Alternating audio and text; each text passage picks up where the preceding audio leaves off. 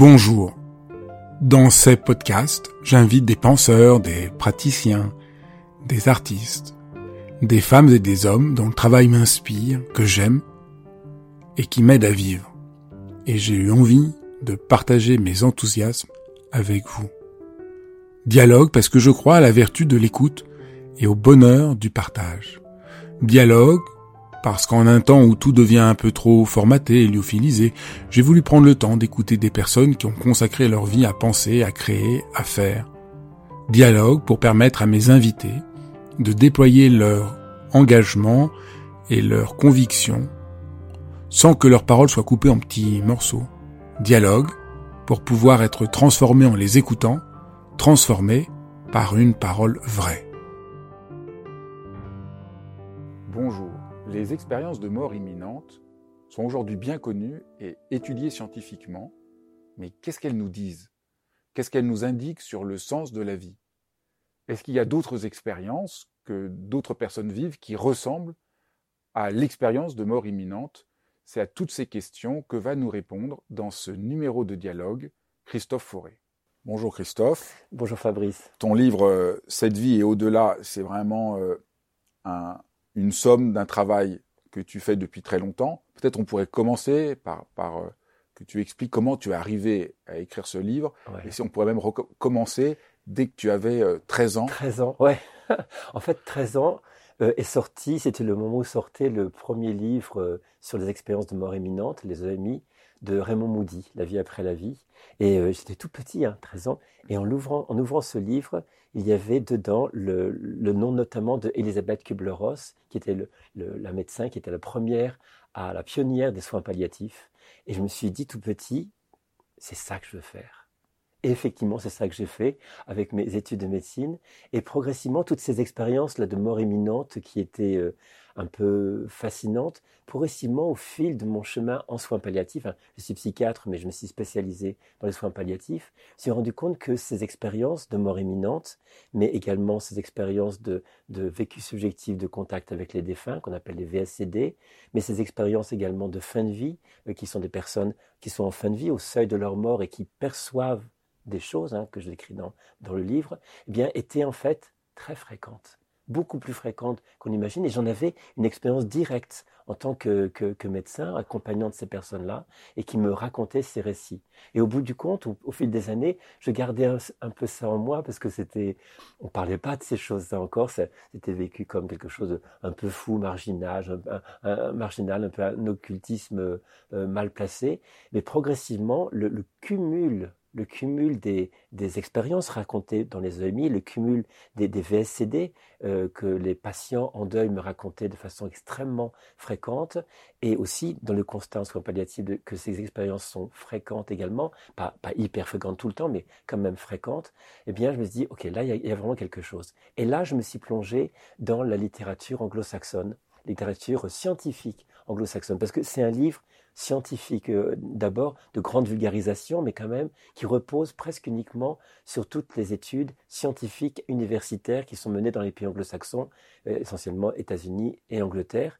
Et je me suis rendu compte qu'il y avait une quantité énorme de, de travaux très sérieux, publiés vraiment même dans des revues scientifiques de haut niveau, qui étudiaient précisément ces données-là, et en allant presque au-delà de c'est vrai, c'est pas vrai, j'y crois, j'y crois pas, mais presque en, le cumul des anecdotes, une personne qui raconte telle chose, telle chose, telle chose, faisait en fait qu'il y avait des dizaines de milliers de témoignages qui deviennent des données des données qu'on peut analyser en utilisant la méthode de, scientifique de phénoménologie, qui permet donc de, voir qu'il y a vraiment quelque chose qui, qui, est là. Et là, je me dis, OK, qu'est-ce que c'est que ça?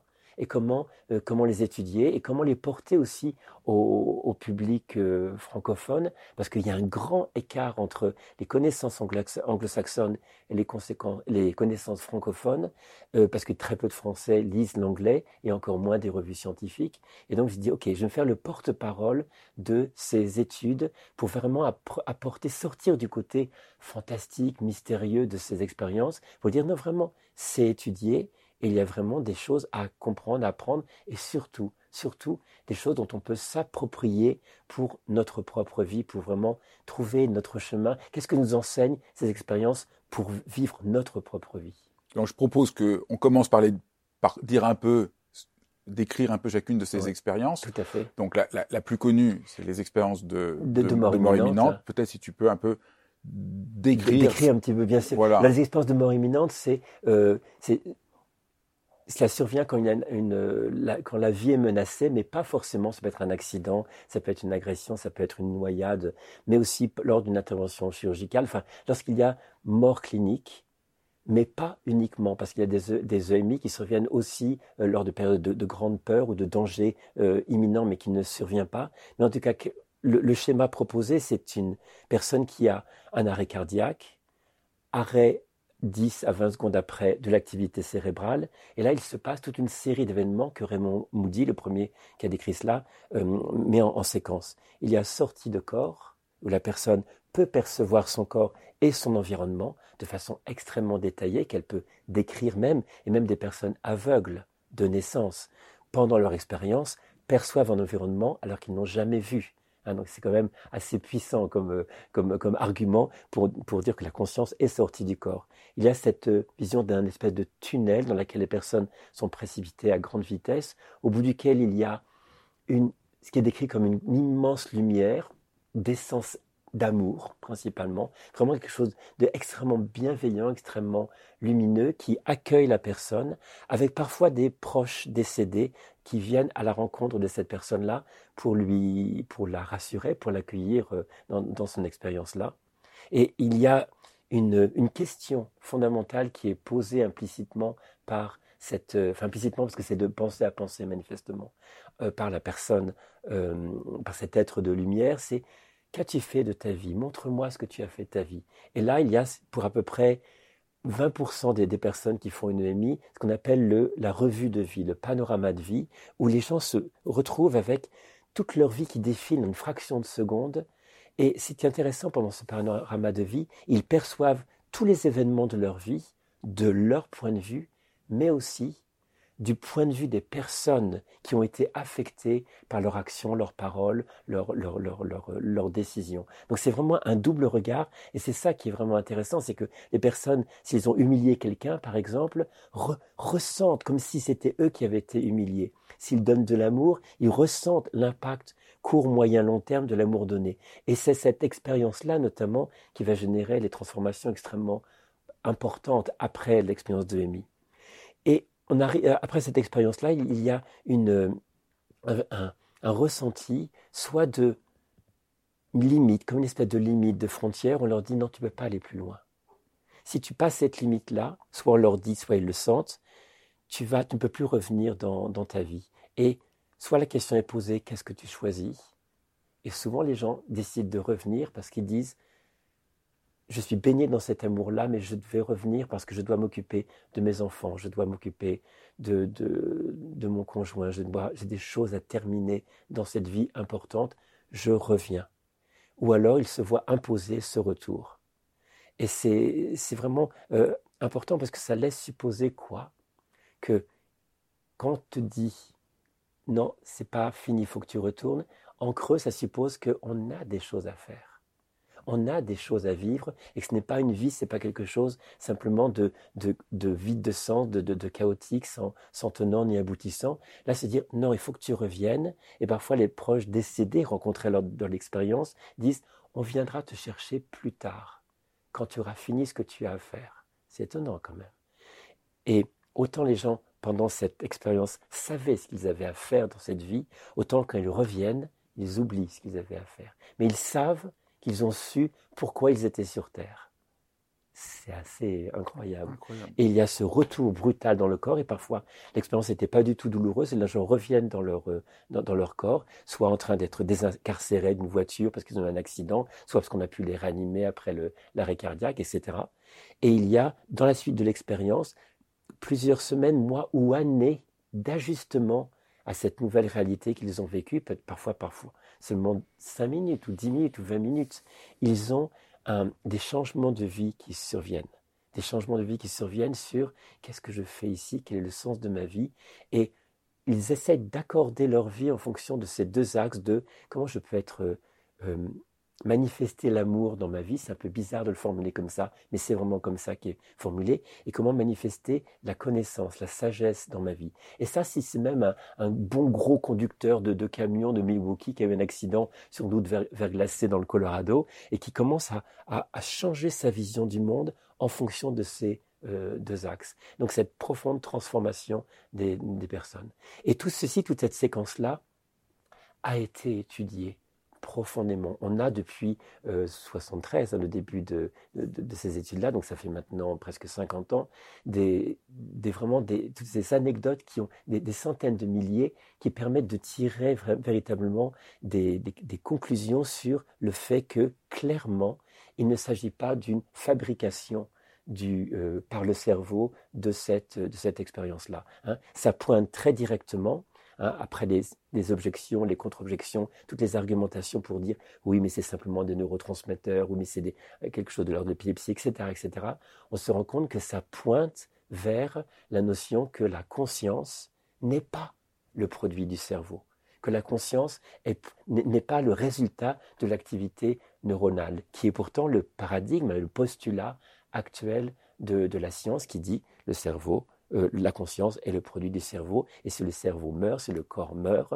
il n'est pas possible qu'il y ait continuité de la conscience après la mort. Or, ces expériences-là, qui sont beaucoup plus fréquentes maintenant parce qu'il y a des techniques de réanimation qui permettent véritablement de, ramener plus de gens qu'avant, c'est pour ça qu'on a plus d'expérience, eh bien, ça, permet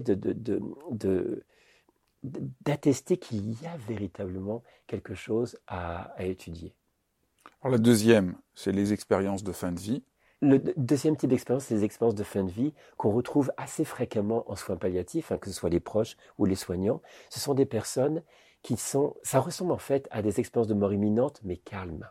C'est-à-dire que les gens, à la grande différence que les gens ne sont pas inconscients, ils ne sont pas en arrêt cardiaque, ils ne sont, ils sont, ils sont pas du tout sous effet de, de médicaments, ils ont, ils communiquent exactement comme on communique là maintenant, et qui sont à quelques jours ou quelques semaines de leur fin de vie et qui partagent avec leurs proches ou avec des, avec des soignants une, des déperceptions. C'est, et je l'ai vécu directement, je le raconte dans, le livre, une dame qui, avec qui j'avais eu un, échange, et elle, elle, me dit, qui était très clair, très précis. Elle était vraiment fatiguée, mais très lucide, pas du tout en train d'halluciner ni rien. Et elle me dit, ok, je vais, je vais bien. Dans ma tête, je vais bien. J'étais étonné de sa question. Elle dit, oui, bien sûr, pourquoi? Il dit, OK, à cet instant même, je suis en train de percevoir mon mari au bout du lit, mon mari décédé.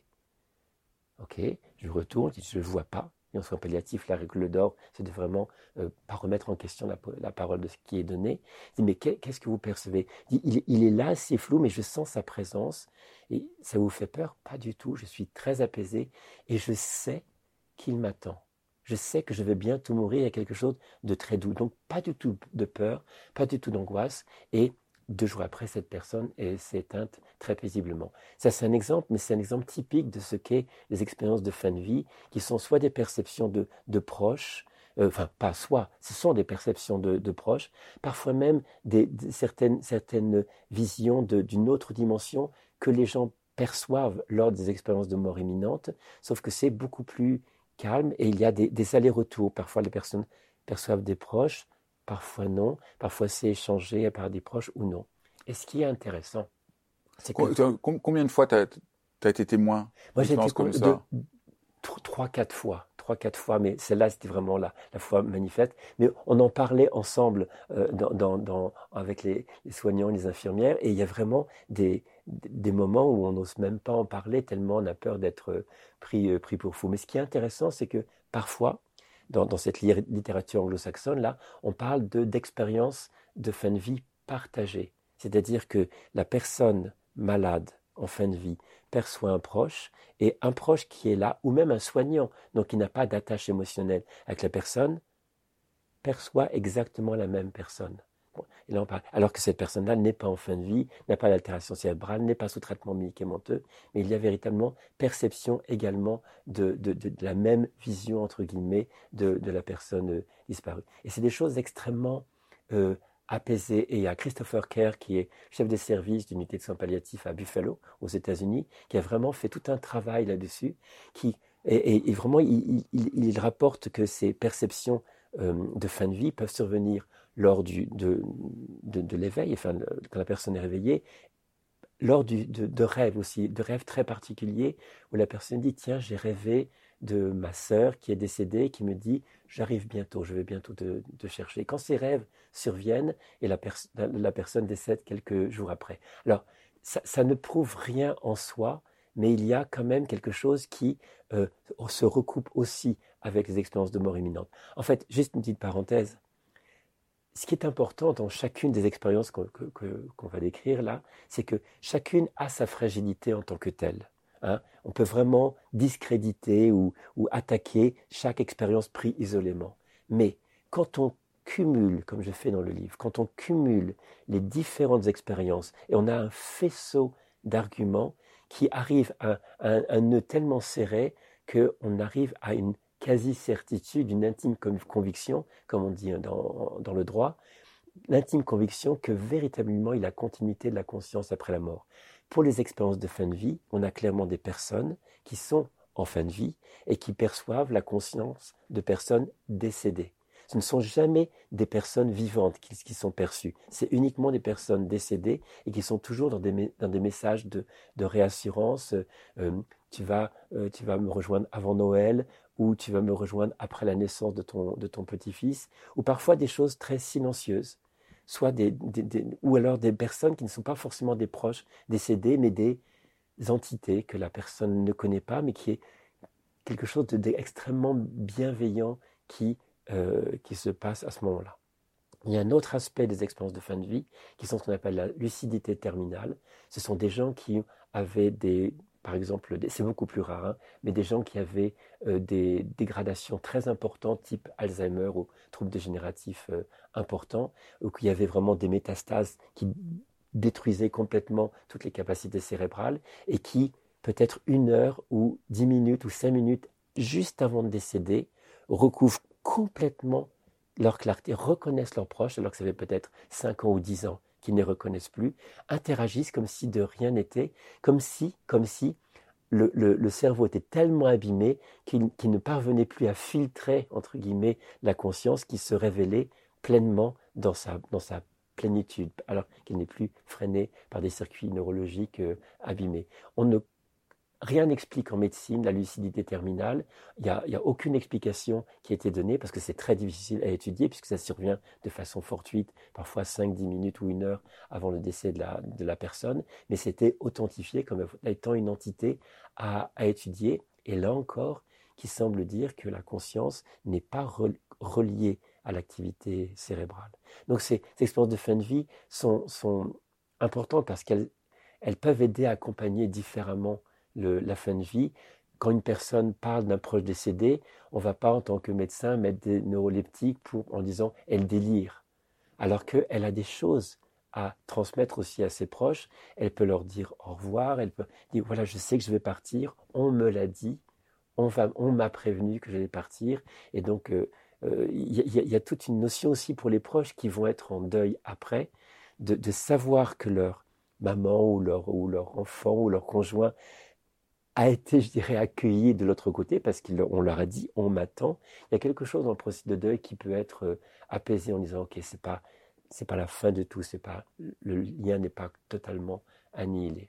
La troisième, c'est euh, les vécus subjectifs de contact avec, un défunt. Avec un défunt. VSCD, vécu subjectif de contact avec un défunt. Avec un défunt. Alors, moi qui ai une pratique d'accompagnement des personnes en deuil, beaucoup les deuils traumatiques et deuils après suicide, des morts d'enfants, c'est extrêmement fréquent. C'est vraiment, je les ai jamais cherchées, ces expériences-là, mais elles s'invitent d'elles-mêmes. Les gens, la phrase classique, c'est, euh, docteur, vous savez, je suis très cartésien, mais il faut que je vous raconte quelque chose. Et là, arrive un VSCD. VSCD, c'est quoi? C'est après le décès, en, moyenne, hein, parce que ça a été étudié aussi ça, entre le moment du décès et à peu près six mois, un an après le décès, c'est la plus grande euh, fréquence entre six mois et un an après le décès. La personne. Donc pas tout de suite après. Pas tout, euh, ça peut être tout de suite après, ça peut être euh, immédiatement, immédiatement après. Hein. C'est durant cette période-là qu'il y a la plus grande fréquence de VSCD.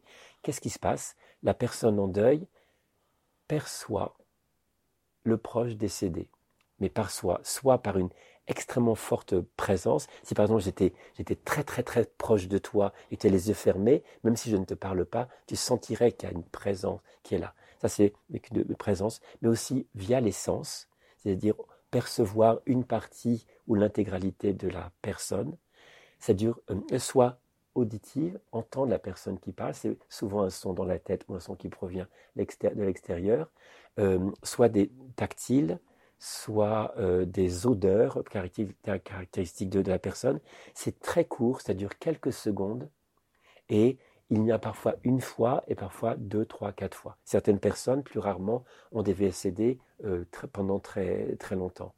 Et euh, l'effet, il y a un effet extrêmement apaisant, positif par rapport à... C'est toujours très court comme ça. C'est toujours très court. C'est une des caractéristiques, c'est toujours très court. Et on a les VSCD qui passent par des, des phénomènes électriques, où des gens ont tout seul un ordinateur qui s'allume, ou une télé qui s'allume, ou un téléphone qui s'annule. Et il y a même une étude anglo-saxonne qui a été menée sur des... C'est complètement fou hein, qu'on le raconte comme ça, mais ça a été étudié.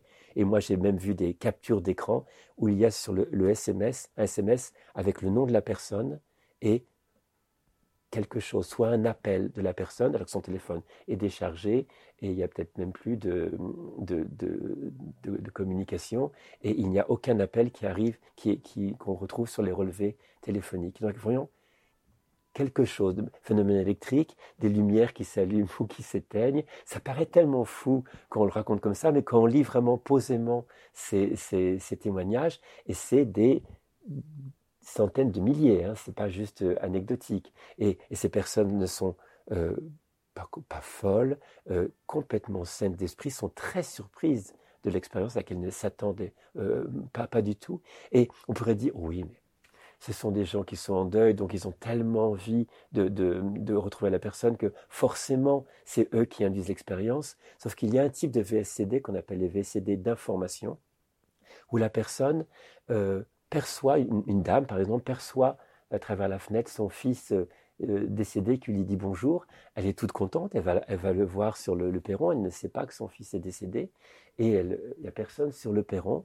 Le téléphone sonne, c'est la police qui lui annonce que son fils a eu un accident de moto comment quelqu'un qui n'est pas en deuil, qui ne se sait pas en deuil, qui ne, sait pas encore son enfant est décédé, donc elle n'a aucun mécanisme psychique pour fabriquer une expérience de compensation de la perte, elle l'a perçue et elle l'apprend dans un deuxième temps.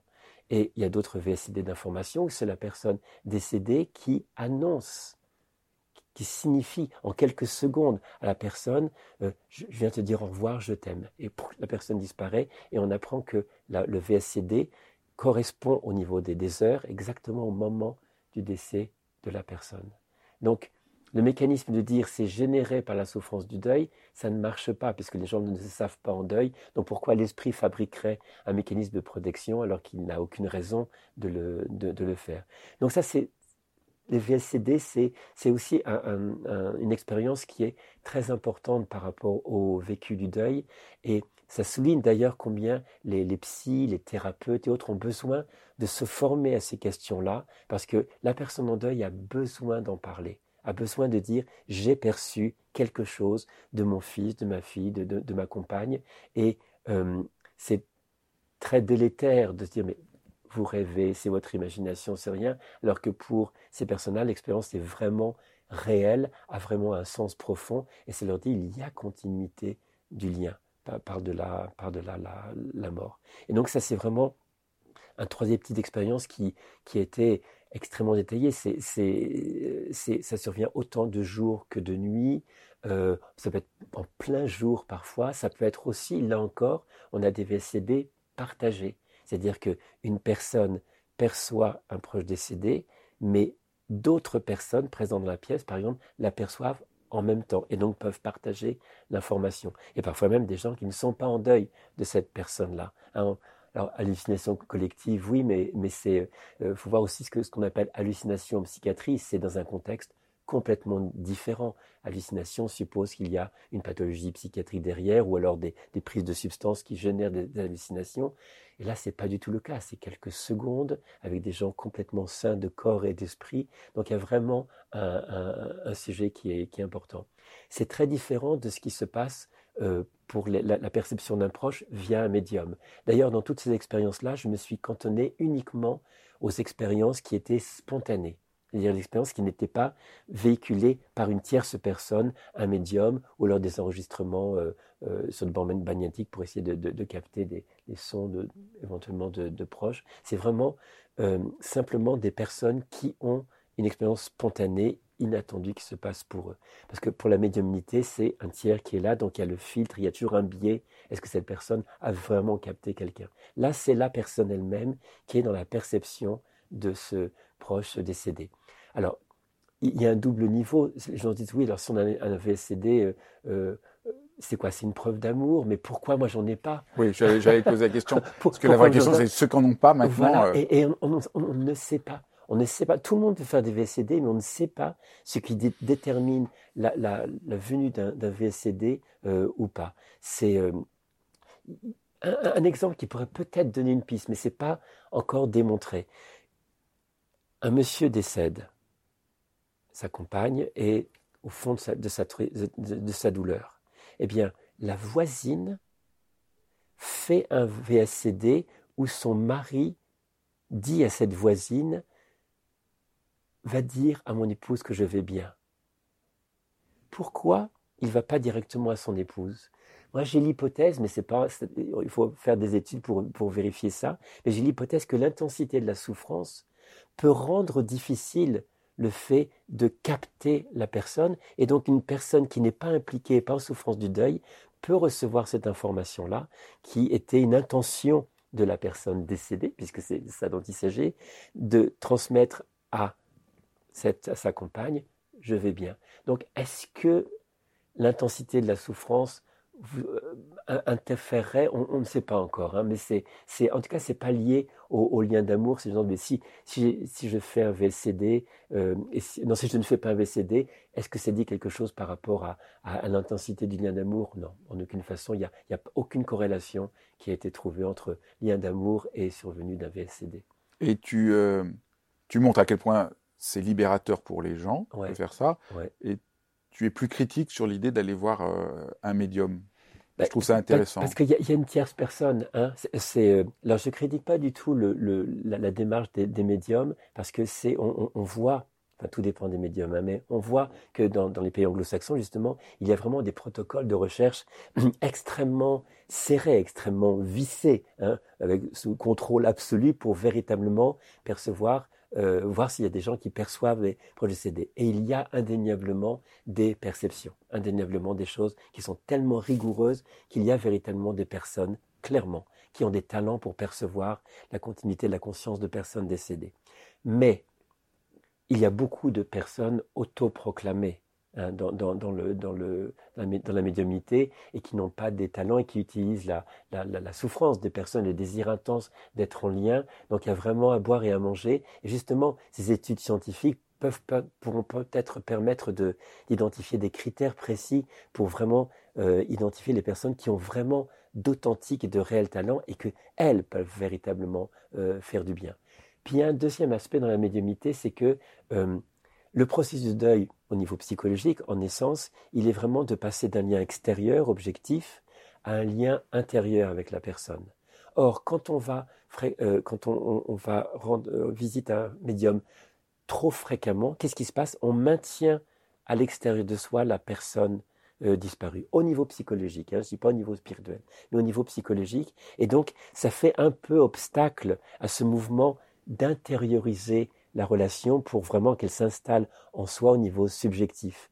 Et donc, s'il y a trop souvent recours à un médium, euh, il y a, ça peut freiner, faire obstacle un peu à cette dimension d'intériorisation du lien, parce qu'on va chercher la personne dans la, voie, le comportement d'une autre personne qui serait le, qui serait le médium. Donc c'est les, bémols par rapport à ça. La compétence des, personnes qui, doivent être très clairement identifiées comme des médiums de qualité, et il y en a, et aussi le mouvement potentiel de consulter trop fréquemment pour faire un peu obstacle au processus de deuil. Euh, la dernière euh, type d'expérience que, que, que tu étudies, c'est les souvenirs de vie ah antérieure que qu'ont parfois des enfants. Oui, alors ça c'est le, le, truc le plus hallucinant que ça j'en ai pas d'expérience directe. Hein. C'est euh, qu'est-ce que c'est? Euh, C'est Jan Stevenson qui est psychiatre qui depuis les années 60, donc ça fait très longtemps, étudie par le menu avec son équipe de l'université de Virginie, hein, équipe qui se continue actuellement euh, avec Jim Tucker, Jan Stevenson étant décédé, et, et c'est l'étude extrêmement poussé, mais vraiment quasi obsessionnel, de récits de jeunes enfants. Donc c'est quoi? C'est des enfants à peu près de deux ans, quand ils arrivent à parler. Deux ans, c'est à peu près jusqu'à 6-7 ans. Et après, les souvenirs ont tendance à s'estomper. Qui disent à leur maman, comme ça, l'air de « je veux rentrer à la maison. Mon chéri, c'est ta maison là. Non, non, l'autre maison, avant que je sois dans ton ventre. Bon, euh, je suis mort comme ça. Tu es mort comment ben, Je suis mort noyé dans, le village euh, qui s'appelait comme ça. Ok? Euh, Avant, j'étais euh, marchand. petit garçon de deux ans, hein, avant j'étais marchand. Et, donc, c'est des enfants qui racontent une, vie qui a rien à voir avec leur, vie présente, parfois qui ont des attitudes, des comportements, des attitudes alimentaires. Un jeune garçon qui, par exemple, refuse de manger la nourriture que ses parents lui font parce qu'il raconte une vie où il était brahman, dans une caste supérieure, et où on mangeait qu'un certain type de nourriture, et il refusait de manger la nourriture que ses parents euh, lui faisaient. Et euh, donc il y, a tous ces, récits qui, sont euh, soigneusement collectés par les, par les différents chercheurs de l'équipe de Stevenson, et donc qui répertoriaient de façon très très très précise les, noms donnés, parfois il y a des noms, des noms de famille, des noms de villages, des noms de circonstances du décès, et ils essayaient de voir, grâce à des rapports d'autopsie, si les personnes identifiées, s'ils arrivaient à les identifier, comment elles étaient mortes. Et sur les 2500 cas euh, que Stevenson a pu étudier, il y a 1700 qui ont été identifiés comme étant extrêmement précis, mais de façon super précise avec les noms, les personnes, les circonstances de décès. Et ce qui est troublant, c'est que la plupart, 75%, sont des décès, des récits de décès de mort brutale. 75%. Et ce qui est étonnant, c'est que Stevenson a fait, il a fait trois volumes de 2000 pages. Hein. C'est énorme. Il en a pu rendu compte que, les, que certains enfants étaient nés avec des marques, des marques de naissance qui correspondaient parfois à la blessure qui avait tué la personne. Un exemple, un petit garçon qui naît avec une marque ici et une marque ici, une marque de naissance, et il décrit la vie de quelqu'un qui serait mort, un professeur d'école qui serait mort sur le chemin de, de, son école en vélo, et une balle perdue l'aurait tué, qui était rentré là et qui était sorti là. Donc une marque de naissance décédée qu'on retrouve chez, l'enfant. Et Stevenson a fait vraiment d'énormes recherches pour voir sur les rapports d'autopsie s'il y avait correspondance. Il y a très souvent euh, correspondance. Ou même des phobies, des enfants qui ont des phobies du, de l'eau, par exemple, qui hurlent quand, ils sont baignés en tant que petit enfant ou bébé, et qui racontent non, je veux pas, je me suis noyé avant. Donc une empreinte traumatique qui se retrouve dans une phobie de, de l'enfant. C'est vraiment euh, important de souligner parce que on, c'est pas n'importe quoi. Le, JAMA, le, Journal of American Medical Association, le JAMA, c'est l'entité majeure vraiment de, la, recherche scientifique, euh, un, un, des éléments majeurs de la recherche scientifique aux États-Unis, qui a vraiment accrédité que le travail de Stevenson est tellement précis qu'on ne peut pas écarter le concept de, en l'occurrence, de réincarnation. on s'est dit, ouais, mais bon, Stevenson, il a beaucoup travaillé avec des enfants d'Asie du Sud-Est où la croyance de la réincarnation est quand même très, très répandue. Donc il y a des influences, et puis les, les parents se connaissent. Enfin, il y a plein d'objections. Et toutes les objections ont été éradiquées l'une après l'autre. Et l'équipe de Jim Tucker, maintenant, en Virginie, étudie les cas occidentaux. C'est-à-dire des, des, enfants qui euh, n'ont pas n'ont pas un contexte culturel qui parle de la réincarnation. La plupart du temps, c'est des, protestants euh, anglo-saxons et qui euh, et les petits garçons qui disent bah je suis mort comme ça ou je suis euh, je veux retourner à la maison. Un petit garçon qui raconte que avant j'avais les cheveux comme ça, j'avais le boucle d'oreilles comme ça. Les parents posent des questions, disent oui je suis mort dans un incendie et ils arrivent à trouver que c'est à Chicago et et, et j'étais j'étais noir, petit garçon blanc. Et font des recherches avec l'équipe de, Jim Tucker et retrouvent qu'effectivement, à Chicago, peu de temps avant la naissance de, l'enfant, une, oui, le, garçon disait Je, m'appelais Pam. ok? Et il découvre qu'une certaine Pam, africo-américaine, était décédée dans un incendie à Chicago. Et ils ont présenté à l'enfant plein de photos avec cette photo de Pam. Dit Ah, c'est moi l'enfant tire directement la, photo.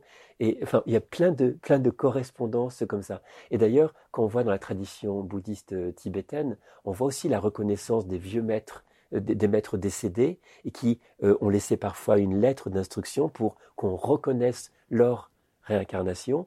Et on voit dans le film de Bertolucci, la Little Buddha, un petit garçon qui, euh, qui, dit, euh, qui reconnaît des objets, la, robe, euh, qui reconnaît le, bol de, l'ancien, et c'est de l'ancien maître décédé. Et c'est des processus de reconnaissance qui sont dans la tradition bouddhiste habituelle. Donc il y, a vraiment des choses très troublantes, et notamment aussi dans ces souvenirs de vie, de vie passée, c'est que 20% des enfants se souviennent de ce qui s'est passé après le décès. Donc ils rappellent une vie et se rappellent de ce qui s'est passé après le décès. Et ce qui est étonnant, c'est que ce qui est passé après le décès, ils décrivent ce que les gens qui font des expériences de mort imminente décrivent. Une sortie de corps, un tunnel, de la lumière, et qu'après ils sont allés dans un autre endroit et après ils sont revenus dans, leur corps. C'est-à-dire qu'on a des petits-enfants qui ne sont pas du tout en situation traumatique ni rien du tout, qui racontent ce que les gens qui font des expériences éminentes racontent. C'est en ça que le fait de croiser toutes ces expériences-là, au bout du compte, nous semble nous dire que ça parle de la même chose, vu d'un point de vue différent.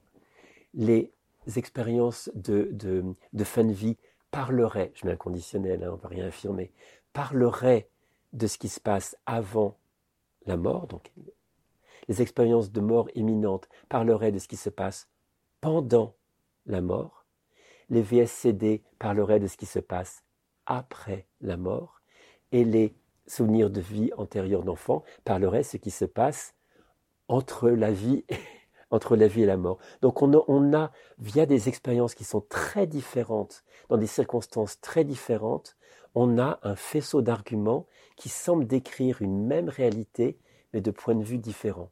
Et cette même réalité, c'est quoi? Au-delà du côté fantastique euh, qu'il faut vraiment mettre de, côté, ça dit quoi encore et encore?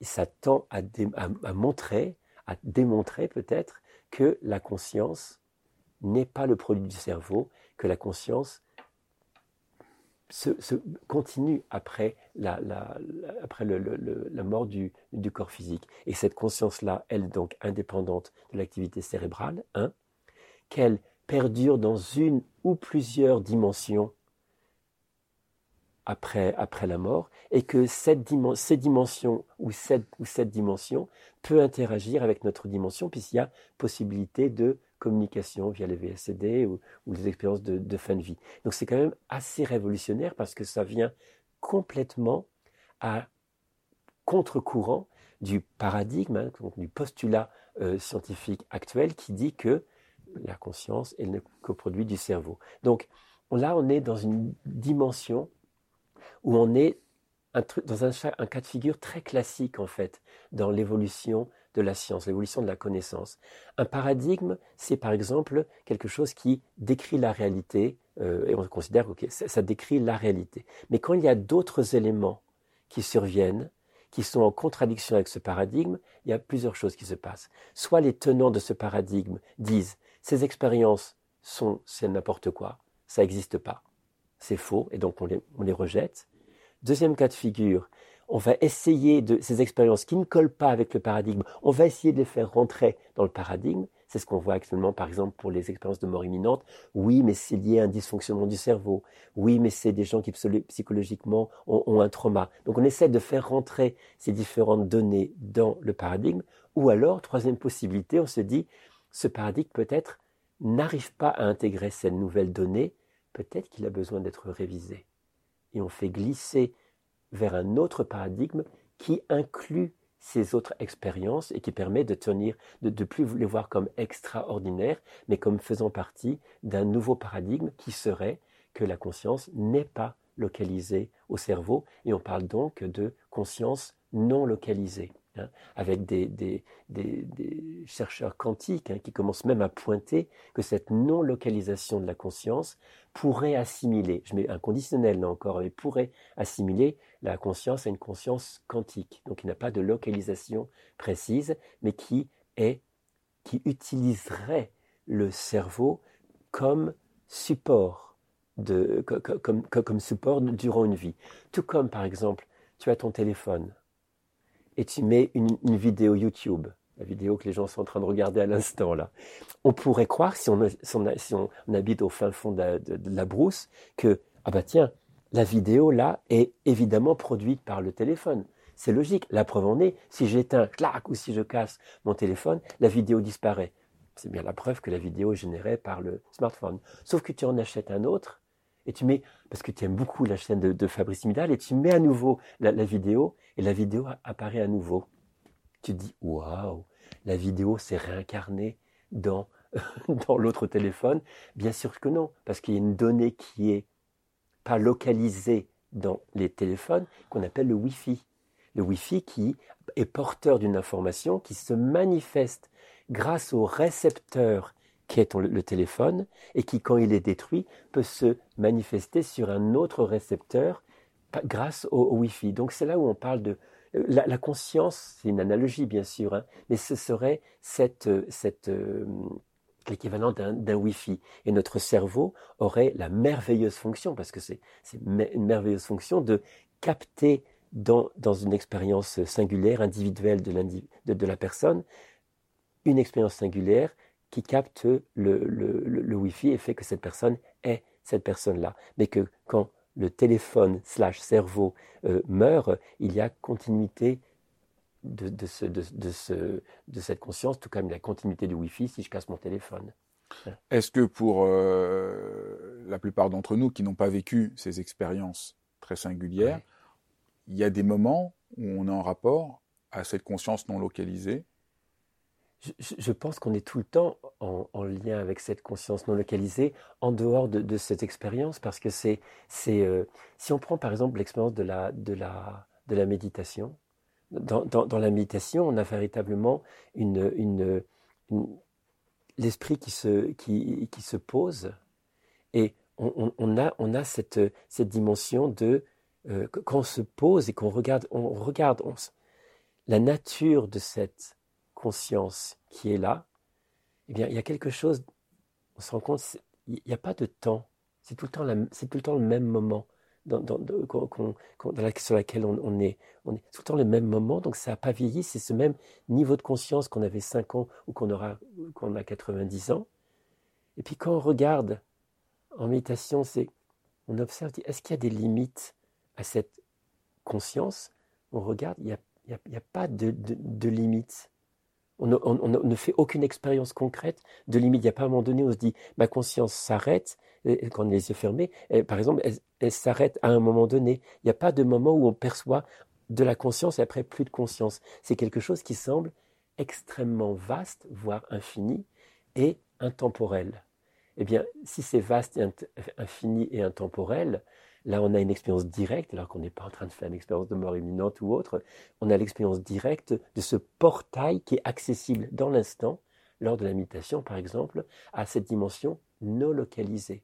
Donc, non localisée à un cerveau qui va exister sur un temps court d'existence. Donc, on, peut y avoir accès. Et, ça va être justement, je crois, ces approches euh, méditatives et autres qui vont être les voies de recherche pour étudier la, conscience, parce que on peut, on peut étudier ces phénomènes, bien sûr, à partir d'expériences qui les rend, qui rend manifeste le fait que la conscience n'est pas le, fruit d'activité cérébrale, mais encore faut-il l'explorer. Et donc tout ce qui est les expériences vraiment de, de, euh, de méditation ou autre montre qu'on a accès immédiatement, là, à l'instant même, à cette dimension de conscience. Parce qu'on ne parle pas d'une conscience de quelque chose d'abstrait, on parle, on parle de cette conscience qui fait que je te regarde. Le fait que j'ai conscience de toi, c'est l'objet même de la matière à, étudier. Et c'est pas loin, c'est pas dans le laboratoire, c'est vraiment là. Et c'est ça qu'il faut vraiment euh, étudier. Et je suis sûr que dans les 10 ans, 15 ans ou 20 ans à venir, on ne pensera même plus à imaginer que la conscience est uniquement localisée au cerveau parce qu'on aura beaucoup plus avancé sur euh, la nature de, la conscience. Et d'ailleurs, les plus grands chercheurs, hein, de, les, fondateurs, je pense à Max Planck, euh, qui est un des fondateurs de la physique quantique, va jusqu'à affirmer que le réel, notre expérience du réel, qui semble être la matière, procède de la conscience, alors que le paradigme actuel, ça nous dit que la matière produit la conscience. Je dis, mais non, ce serait peut-être complètement l'inverse, c'est que tout est conscience et que la conscience se manifeste également sous forme de matière. Donc on voit que ces expériences-là, au-delà, j'insiste, du côté juste fantastique, nous disent vraiment des choses beaucoup plus profondes sur, euh, sur la nature du, du réel et, sur aussi le, sens qu'on peut donner à, notre vie. Et là, donc ça c'est le deuxième point. Je serais les, les deux grands axes de, disons, de ce qu'on peut retenir de ton livre, c'est ce renversement sur la conscience et de voir qu'on peut la découvrir dans la pratique et voir cette ouverture. La deuxième chose sur laquelle tu insistes, c'est le sens de la vie. C'est qu'au fond, euh, tout le parcours que tu nous invites à, faire, cette exploration, tout ce travail scientifique, pourrait nous aider à comprendre autrement le sens de, notre vie. Voilà, ça peut donner des clés. En tout cas, il y a des propositions et est-ce qu'on saisit la perche hein, qui, nous est tendue par exemple, hein, euh, c'est la troisième partie du, livre, euh, c'est beaucoup plus focalisé sur les enseignements qu'on pourrait tirer notamment des expériences de mort imminente. Par exemple, comme ce que j'évoquais tout à l'heure, hein, que la personne se fait, euh, arrêt cardiaque lors d'un accident ou intervention chirurgicale, elle revient et pendant son expérience, on lui a dit non, ton temps n'est pas fini je me répète un peu par rapport à tout à l'heure, mais c'est vraiment important.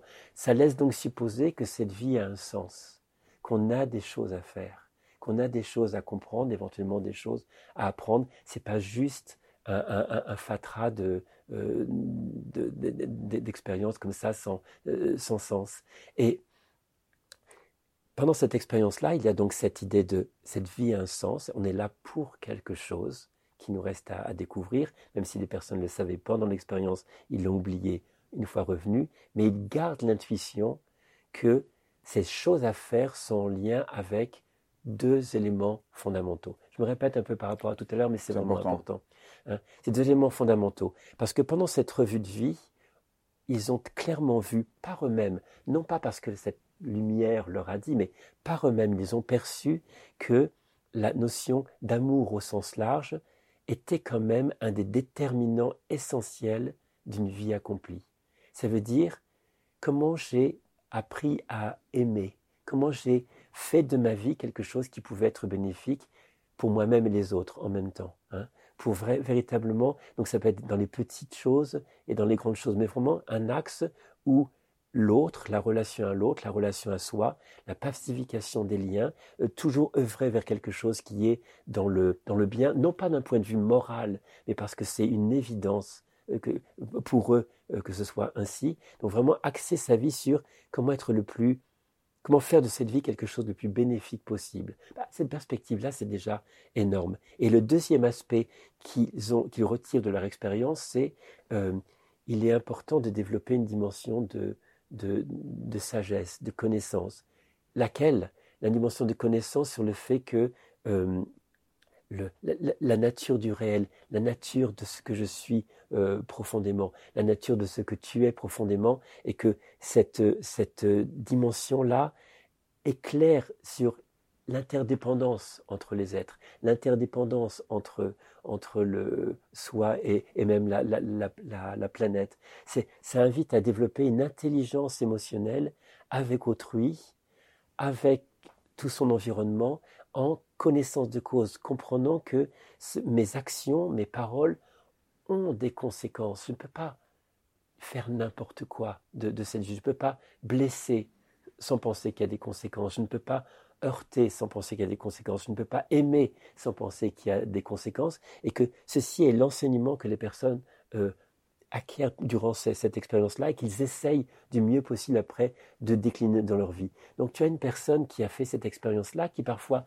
n'avait aucune appétence pour, le, pour apprendre des choses, aucune appétence pour, pour la, développer la qualité de la relation aux autres, et qui progressivement se rend compte que ses valeurs de vie peuvent changer. Peut-être tout de carrière, carrière à tout prix ou très, très matériel à tout prix change complètement parce que c'est plus la priorité maintenant. C'est des choses beaucoup plus ouvertes, beaucoup plus attentives, beaucoup plus comment ma vie peut être bénéfique au sens large pour moi-même ou pour autrui. Et donc il y a beaucoup de choses qui très égotiques, très très moi moi moi qui qui, qui tombent qui tombent là-dessus. Et le point important, c'est que c'est pas en référence à une morale. Il n'y a pas c'est bien ou c'est pas bien. Non, spontanément, les gens disent c'est pas une morale, c'est juste une loi, comme la loi de gravité. Je prends cette tasse, elle, a, elle, tombe par terre. Je te la casse et elle tombe par terre. C'est la loi de la gravité. C'est juste comme ça. Il y a, pas, il y a, c'est pas ni bien ni pas bien, c'est juste comme ça. Et ces gens disent vraiment l'exercice de l'amour et de la connaissance au cours d'une existence, c'est une des lois qui régit le fait d'être vivant et on va décliner par mille façons dans les tout petits ou les grands, grandes actions de son existence euh, cette, principe. Et semble-t-il, euh, c'est ce qui, à la fin, euh, est, est, la signature d'une vie accomplie ou pas. C'est peut-être ça le sens de non, tu as des choses à faire, reviens et bosse. Et quand on a ça en soi, quand on a, même, même si on n'a pas fait ces expériences-là, mais quand on les lit beaucoup, quand on, quand on s'imprègne de ça, c'est ça que j'aimerais que, que, les gens retirent, quand on s'imprègne de ça, même si on n'a pas fait ces expériences-là, il y a quand même quelque chose qui, qui dit, mais tiens, peut-être que c'est une clé pour moi, peut-être que ça peut m'inspirer, peut-être que j'aurais, euh, je, euh, ça peut déjà m'inviter à lire beaucoup plus de, de témoignages, étudier plus ces choses-là, mais au bout du compte, ça vaudrait le coup peut-être juste essayer de réajuster ma vie en fonction de ces enseignements-là et voir ce qui se passe. Si c'est bien pour moi, ben je continue. Si c'est pas bien pour moi, je, je, change et je, je prends d'autres voies. Mais s'il y a quelque chose de bénéfique qui émerge de ça dans mon rapport à moi-même, dans mon rapport aux autres, ça vaut quand même le coup de, de, de creuser un petit peu. De toute façon, un truc qui est génial, c'est qu'on va savoir. à un moment donné, on va y passer. Hein, et euh, ce serait un peu ballot de, d'avoir eu les clés et d'avoir ouvert aucune porte.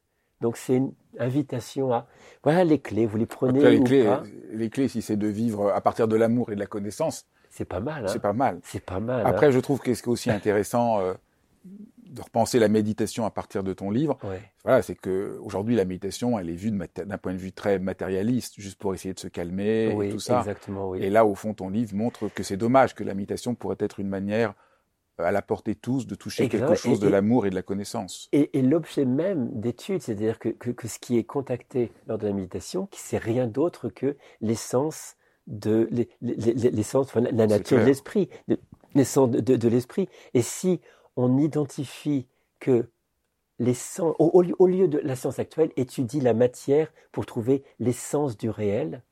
Et là, là, ça semble dire, oui, non, non, la matière procède de la conscience. Donc, on va d'abord étudier la conscience, puisque si la conscience est l'essence même de tout ce qui est, de tout ce qui se manifeste, eh bien, étudions la conscience et les, les voies d'accès hyper simples, accessibles immédiatement euh, pour étudier la conscience. On n'a qu'à se poser, respirer en conscience, avoir conscience d'avoir conscience, et on a l'objet d'étude. Il est juste là, en un instant. Et curieusement, quand on se pose, et quand on prend conscience d'avoir conscience, automatiquement, sans faire des milliers d'heures de méditation, il y a une espèce de quiétude qui est là, de calme qui est là, non pas parce qu'on recherche le calme, mais c'est parce que peut-être que cette dimension de paix est structurellement la nature de, l'esprit, et qu'il y a euh, intuitivement une intelligence qui se déploie à partir du fait de poser son esprit régulièrement sur cette dimension qui existe déjà et qui aurait presque pas de travail à faire, puisque c'est déjà notre essence, mais simplement le conscientiser et laisser cette dimension euh, se, révéler dans ce qu'elle est euh, déjà d'amour et de connaissance. D'ailleurs, si on prend vraiment la, tradition Kagyu, hein, on dit vraiment que l'éveil, c'est l'union de la sagesse et de la compassion et de l'amour-compassion. Donc c'est assez étonnant que ces personnes qui ont un accident de voiture, euh, notre, notre chauffeur, là, qui accident de voiture euh, au Colorado, revient avec l'idée que l'amour et la connaissance, combinés ensemble, c'est l'essence même d'une vie accomplie, et que tu as des Tibétains dans la, tradition Kagyu qui disent euh, l'éveil, c'est l'union de l'amour et de la connaissance. Ça dit la même chose pourtant, ils n'ont pas fait du tout le, même trajet. On trouve ces mêmes enseignements euh, partout. Dans, toutes les traditions partout, dans toutes les traditions. Et c'est là où, on se rend compte que cette dichotomie qui a été faite beaucoup au XIXe siècle, d'un côté la science, d'un côté la, religion, qui était vraiment une réaction très forte à l'emprise de, de l'Église et qui a contraint de façon un peu artificielle à séparer la matière nous, c'est la science. La spiritualité, vous, vous c'est l'Église ou toutes les traditions spirituelles. Là, on est en train de se dire que cette dichotomie est peut-être euh, erronée, que sans confondre l'un avec l'autre, parce que chacun a son champ, a son champ d'exploration, mais on peut euh, peut-être aborder la même réalité de points de vue euh, différents. Ce qui est important à souligner aussi, c'est que quand on parle de toutes ces choses-là sur la conscience, c'est dire oui, mais c'est une négation des neurosciences. En aucune façon c'est la, négation des neurosciences. Parce qu'on se rend compte que les neurosciences, pour l'instant, explique, euh, parle, explore la conscience en lien avec le, le cerveau, mais on peut ouvrir complètement un autre champ complémentaire, enrichir les neurosciences actuelles avec l'étude de la conscience non reliée au cerveau. Donc il n'y a pas de lutte c'est pas du tout antinomique. Au contraire, c'est une démarche inclusive qui élargirait le champ scientifique des neurosciences, avec dans certaines circonstances relié au cerveau, dans d'autres circonstances pas relié au cerveau. Mais au bout du compte, l'objet d'étude ne serait pas le cerveau, mais serait la conscience. Et là, on est dans, une perspective qui, euh, qui, euh, qui, met, euh, qui élargit considérablement le champ d'investigation. La dernière chose dont je voudrais parler, enfin, dont je voudrais commenter, pour faire le lien avec, disons, ce que, ce que je présente souvent euh, dans mon travail sur, pourquoi il est important de se foutre la paix, c'est que là, on voit bien, on voit bien que si la conscience est là primordialement, avoir accès à elle, c'est plus en se foutant la paix, en revenant à quelque chose qui est déjà donné, qu'une fabrication que nous devrions faire. Et là, c'est aussi un grand chamboulement dans la manière dont on approche notre vie, parce qu'on a souvent l'impression qu'il y a un truc qui est déficient en nous et qu'on doit se battre pour réussir euh, à être plus ceci, plus cela. Et au fond, tout ce dont parlent les expériences dont tu parles, c'est la découverte qu'il y a quelque chose qui est de plus profond qui est déjà là et auquel il faut plutôt retrouver, refaire confiance. C'est quand même aussi un changement très radical de perspective. C'est énorme. C'est pas. Pas une sorte de un confiance. C'est pas un travail pour acquérir cette confiance, cette paix. Ah, j'ai un gros travail pour acquérir cette paix. Non, on dit elle est déjà intrinsèquement là, elle est notre structure, elle est même présente, elle est la texture même de l'échange qu'on a à cet instant-là, c'est l'essence même de cette, de, cette, de cette conscience, et dessus, on a un fatras de mental, des pensées, des croyances, là, qui obstruent euh, cette, cette, cette, intelligence, cette ce calme, cette paix, cette nature de, l'esprit. Donc c'est vraiment effectivement, non pas il faut que je puisse acquérir ceci, il faut que je puisse révéler. Tout comme le soleil, il brille euh, quoi qu'on fasse, il y a les nuages de nos pensées, de nos, de, de, nos, de nos croyances, de nos limitations, où, se où on se fout pas la paix du tout. Et l'idée, ce serait juste, on enlève les nuages et spontanément, on va pas demander au soleil de briller, il brille déjà. Et, c'est ça, ces études sur la, conscience, ce postulat énorme, c'est que c'est déjà là. La paix est déjà là. Il a simplement besoin de créer des conditions à la fois spirituelles, mais aussi psychologiques, hein, évidemment, psychologiques, pour pouvoir comprendre d'abord comment ça fonctionne, et puis se dire que mais c'est pas si compliqué au bout du compte de souffler pour que ces nuages euh, disparaissent et qui, euh, qui révèlent simplement ce qui est déjà là.